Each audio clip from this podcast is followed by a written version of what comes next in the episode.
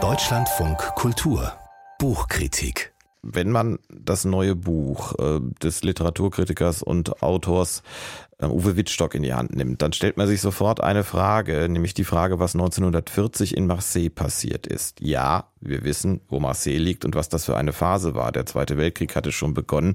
Aber trotzdem stellt sich diese Frage sehr konkret, weil das Buch halt diesen Titel trägt. Marseille 1940, die große Flucht der Literatur.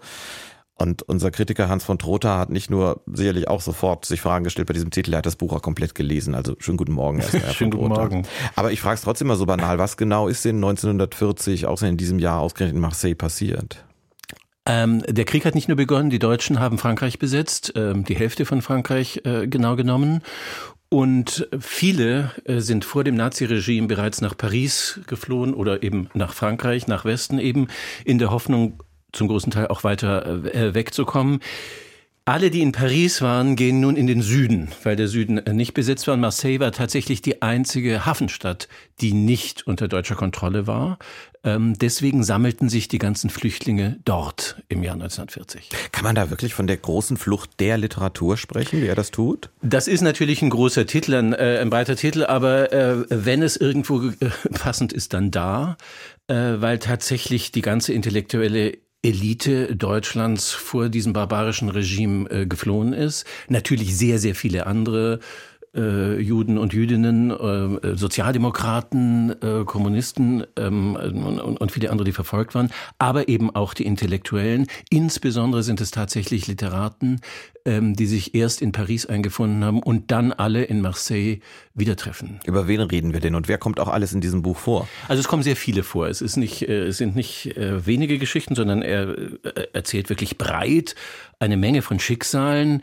Da ist Leon Feuchtwanger mit seiner Frau, Franz Werfel, Alma Mahler-Werfel, Heinrich Mann mit Frau Golomann, Anna Segers, Hannah Arendt, Franz Mehring, ähm, andere Künstlerinnen und Künstler natürlich auch, wie Max Ernst zum Beispiel, also um wirklich nur einige zu nennen. Es ist, es ist wirklich äh, eine ganz große Gruppe. Hm, verbunden wird das Ganze äh, durch Varian Fry, den vielleicht nicht alle kennen. Das war ein US-amerikanischer Journalist, der es sich zur Lebensaufgabe gemacht hat, ähm, deutsche Intellektuelle zu retten, ähm, dorthin gefahren ist, ein Komitee gegründet hat äh, und dort ungemein aktiv war. Der verbindet im Grunde genommen diese einzelnen äh, Schicksale, die da erzählt werden. Wobei wir den Berliner und Besucher sich inzwischen doch an den erinnern, weil eine Straße am Potsdamer Platz nach ihm Genau, da sind die ersten aufmerksam geworden, da, das war. Aber ich muss ehrlich sagen, ich auch Varian Fry. Warum? Aber das ist ja der Sinn solcher Benennungen, dass man ganz, äh, Ja, äh, und das ist auch ein Sinn solcher Bücher. Ist nämlich wirklich eine spannende, wirklich bedeutende Figur, der, das ist sehr interessant und das erzählt Wittstock auch, äh, ähm, in seiner Zeit keine große Anerkennung erfahren hat und im Grunde genommen auch nicht nachträglich. Und das Buch holt es so ein bisschen fast nebenbei äh, nach und er hat es allemal verdient. Aber Sie haben es gesagt, er ist so das Bindeglied. Ich habe eins nicht ganz verstanden. So viele, viele Leute und ihre Schicksale kommen vor. Wie erzählt denn Wittstock das in diesem Buch?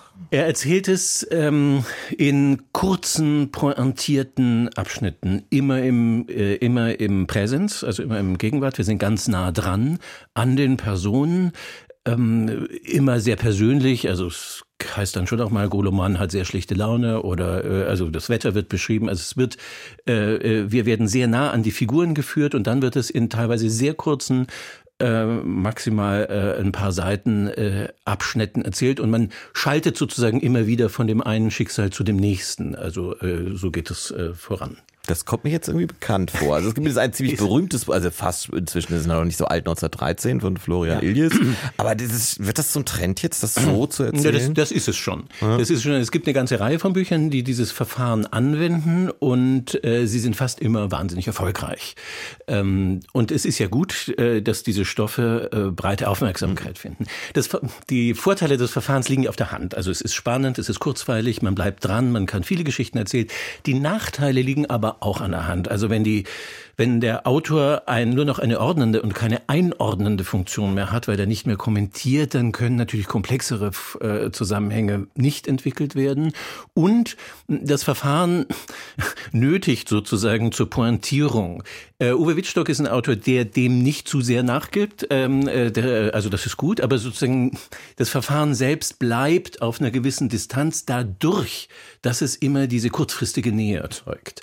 Äh, das gelingt hier sehr gut und es ist wirklich äh, wichtig und großartig, diese Menge an recherchiertem Material mal vor Augen geführt zu bekommen, äh, weil es wirklich berührend ist und äh, wirklich kaum vorstellbar, wer da alles unter welchen Bedingungen äh, sich begegnet ist. Das sind natürlich die prom prominenten Schicksale. Er widmet das Buch all denen, die äh, nicht bekannt sind und vor allem auch all denen, die es nicht überlebt haben. Das sind ja auch sehr viele. Dankeschön. Hans von Trotha war das über Marseille 1940, die große Flucht der Literatur. Das Buch von Uwe Wittstock ist im Verlag CH Beck erschienen, hat einen Umfang von 352 Seiten und kostet 26 Euro.